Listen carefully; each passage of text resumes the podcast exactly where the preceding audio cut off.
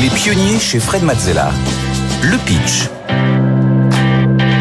Et on commence tout de suite avec euh, notre première pitcheuse, Héloïse Fontaine. Bonjour euh, Héloïse, soyez la bienvenue. Vous êtes Bonjour. euh, ingénieure en R&D, euh, présidente de Step One. Vous proposez des produits, des produits d'hygiène en, en poudre. Alors je vous rappelle les règles. Vous avez une minute trente pour pitcher devant euh, Agathe et Fred. Suivront des questions, euh, des avis, des conseils. Mais d'abord c'est à vous, top chrono. 6 000 tonnes de déchets plastiques, 47 millions de litres d'eau. C'est ce que nous pourrions économiser chaque année en France si nous utilisions tous ce gel douche en poudre. Je suis Héloïse Fontaine, je suis ingénieure chimiste et je gère depuis 2019 la start-up cantalienne Step One qui conçoit, fabrique et conditionne des produits d'hygiène et de détergents en poudre à reconstituer chez soi avec de l'eau, selon un brevet d'invention que j'ai déposé en avril 2017. Nous avons des gammes en hygiène, gel douche, shampoing, gel lavant-main, gel lavant corps et cheveux, gel nettoyant visage, un super déodorant et puis bientôt un dentifrice. Et nous avons aussi des gammes en détergence, liquide vaisselle à la main ou encore lessive. Notre principe est simple, ne plus jamais transporter d'eau qui compose plus de 90% des produits lavants et ne plus jamais jeter de flacons car il a été conçu pour être durable. Nous répondons à une attente des consommateurs qui est de continuer à utiliser des produits liquides tout en évitant de rejeter du plastique. Même si la cosmétique solide est en perpétuelle évolution, plus de 90% des Français possèdent encore des produits liquides. Nous souhaitons révolutionner le secteur industriel de l'hygiène et de la détergence en fabriquant en low technologie des formulations avec des ingrédients sains et naturels selon les principes de l'économie circulaire et ceci à un prix totalement attractif pour le consommateur. Merci. Merci beaucoup Héloïse Fontaine euh, pour Step One. Fred, on commence avec tes questions. Oui, euh, quel est le principal obstacle euh, à l'adoption d'un produit comme celui-ci? Parce que ça a l'air un peu, j'ai envie de dire, euh, évident que c'est une bonne direction. Euh, quels sont les obstacles que vous rencontrez en fait quand vous présentez votre produit aujourd'hui? Alors, ben, la- le principal obstacle, c'est qu'en fait, personne ne sait que ça existe déjà. Alors Mhm. ça, c'est effectivement, c'est à nous de démocratiser le sujet et de l'expliquer. On a mis quelques années à démocratiser le solide, euh, la cosmétique solide. Euh, et nous, effectivement, on commence tout juste. Alors, j'ai des concurrents aussi qui font cela maintenant. J'ai été l'une des pionnières. Euh, mais effectivement, il faut que les gens sachent que ça existe. Euh, et dès qu'ils le savent, généralement, ils font l'essai. Enfin, Alors quel est le nom euh, globalement? Parce que là on dit la cosmétique solide, mais enfin c'est pas encore un nom marketing. Parce ne peut pas dire. euh, alors comment ça s'appelle un shampoing euh, Alors, on, on a, Ou un- on a- ou un nous gel appelle ça des produits anhydres. Ouais, C'est pareil, ça va pas marcher. Alors, c'est vrai qu'on n'a on n'a Je pas trouvé. euh. C'est vrai que nous, on dit des produits à reconstituer. Donc, euh, c'est vrai qu'on a, c'est des produits en poudre. Et Je pense il qu'on va rester une avec couche des marketing produits. là. Il faut trouver le nom qui englobe euh, exactement le Mais on a, de on a eu dès le début, c'est ça en fait. On l'a eu dès le début, c'est-à-dire quand on nous recherche, quel est le mot-clé que l'on va taper? Qu'est-ce que l'on Ben, recherche justement. Alors, voilà. Alors, C'est on tape écologique. Généralement, Alors on là, tape shampoing écologique, mais il y a du monde, effectivement. Alors là, c'est vrai qu'il va falloir abs- absolument que l'on puisse trouver euh, soit, soit, alors shampoing en poudre, on peut pas, puisque là, ça existe vraiment, c'est du shampoing sec. Donc, euh, ça, c'est pas du tout le même principe. Euh, donc, des, la cosmétique anhydre me semblait quand même, euh, j'allais dire, impactante en tous les cas. Non, mais enfin, anhydre, euh, ça va être difficile d'en faire un mot marketing euh, Oui. que, que tout le monde euh, connaît, comprend. ouais. C'est ça la, notre difficulté effectivement aujourd'hui, c'est de bah, nous nous faire connaître en fait, hein, effectivement. Et euh, alors, qu'est-ce que, qu'est-ce que vous avez prévu comme évolution? Alors, et déjà, quels sont vos chiffres aujourd'hui, si vous pouvez nous rappeler euh, Alors nous, on fait à peu près euh, 250 000 euros de chiffre d'affaires, donc on est une jeune entreprise. Ça coûte combien à peu près un, Alors justement, bah, c'est, on est à des prix euh, très abordables puisqu'on on vend cela 3,70 euros le demi-litre. Donc on est dans ce qu'on appelle des premiers prix en fait, des gammes de marques de distributeurs en fait.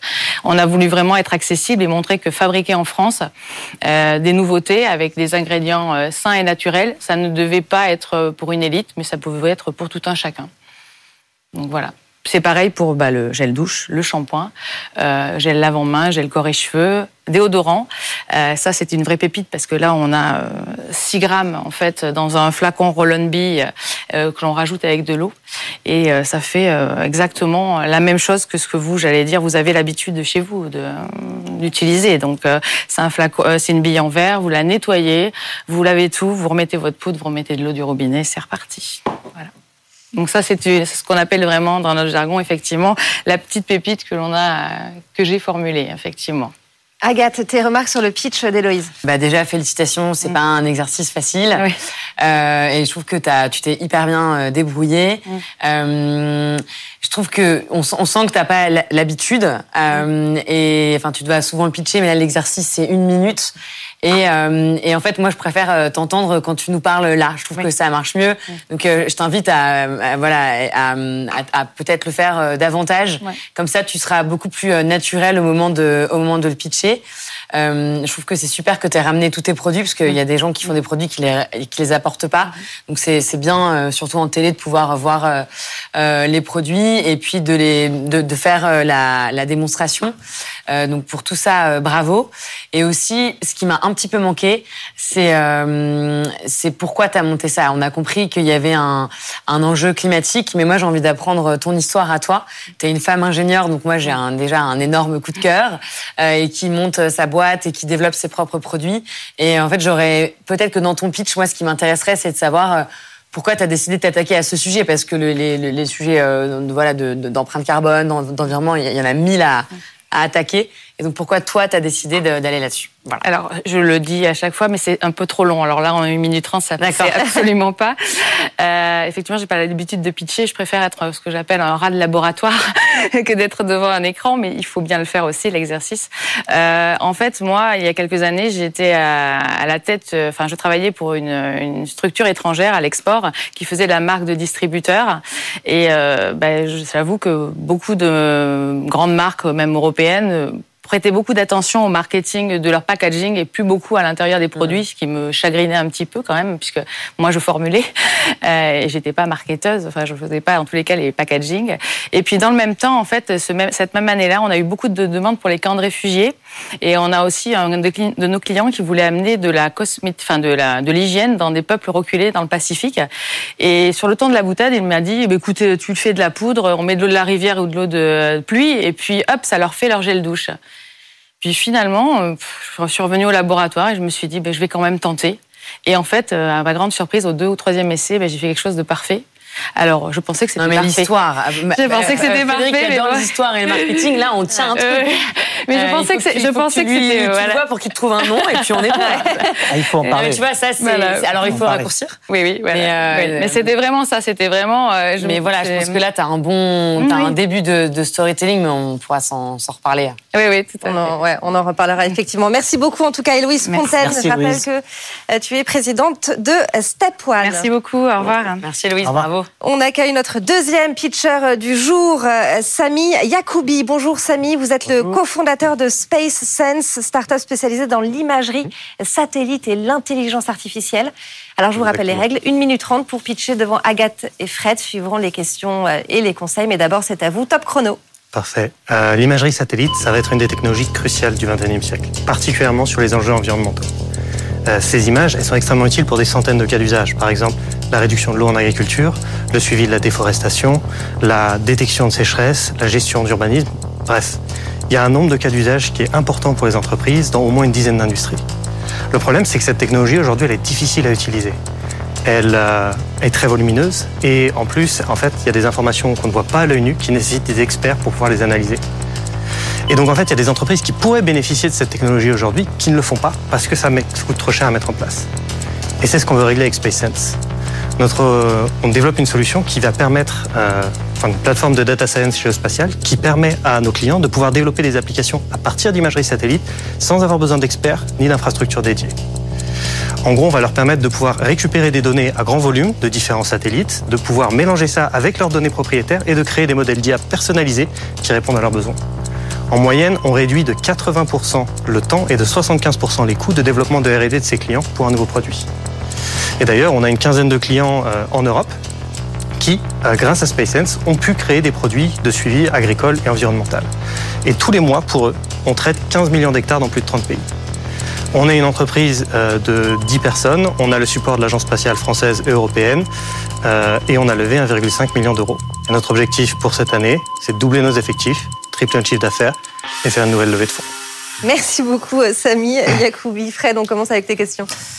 Alors, euh, vous parlez de euh, traiter des surfaces. Ça veut dire que ça veut dire juste Oui. les analyser. Mais quel type de données vous remontez? Parce que j'imagine suivant les clients, c'est peut-être pas les mêmes. Ce qui amène Exactement. à la deuxième question. Vous parlez d'une quinzaine de clients. Ouais. Qui sont ces clients et pourquoi vous achètent-ils votre service? Oui. Alors, je vais commencer du coup par, euh, par les clients. Aujourd'hui, ça va être des entreprises en agriculture et en environnement qui créent des services digitaux. Aujourd'hui, la plupart, ce sont euh, ce qu'on appelle des applications de gestion agricole qui permettent à un agriculteur de suivre toute son exploitation et qui utilisent en partie des informations satellitaires pour euh, suivre l'état des cultures. Et en fait, cette information satellitaire, on la fournit à l'entreprise qui fournit ensuite le logiciel. Et donc ça va être ce type d'entreprise-là. Certaines le font pour l'agriculture, d'autres pour du suivi de crédit carbone, d'autres pour du suivi d'infrastructures industrielles. Ça va vraiment dépendre en fonction de leurs besoins.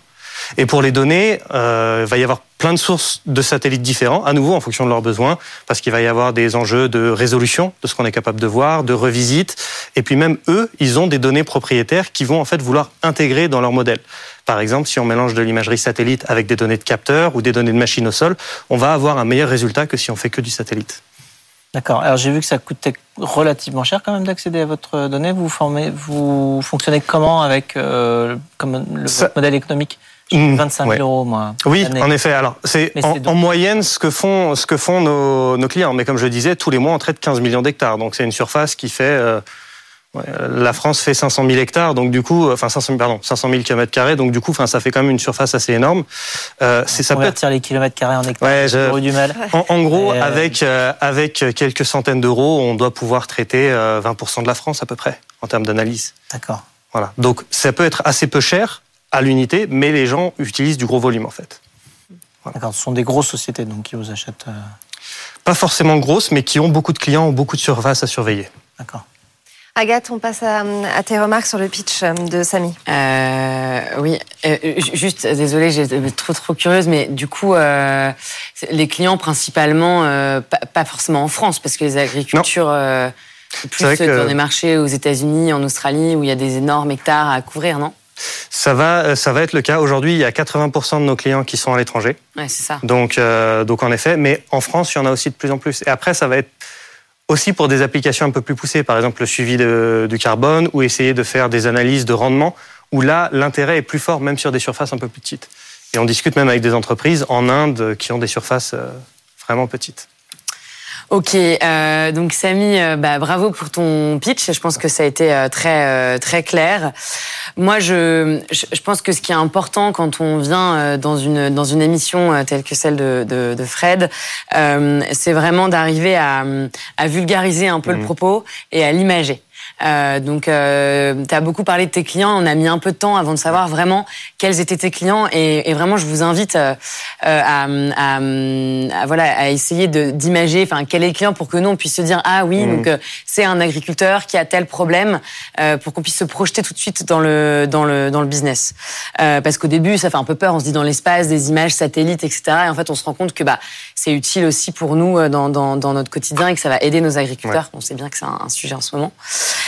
Euh, et puis moi aussi, un petit conseil, c'est de, bah, de raconter une histoire. Euh, Tu vois, moi j'ai eu le sentiment bah, que c'était toi le fondateur. En fait, je me rends compte que tu as une associée euh, qui est une femme. Donc, euh, bah, désolé, j'en parle beaucoup dans cette émission, mais moi, moi, je, je trouve ça incroyable de voir des femmes qui s'attaquent à des sujets comme ça.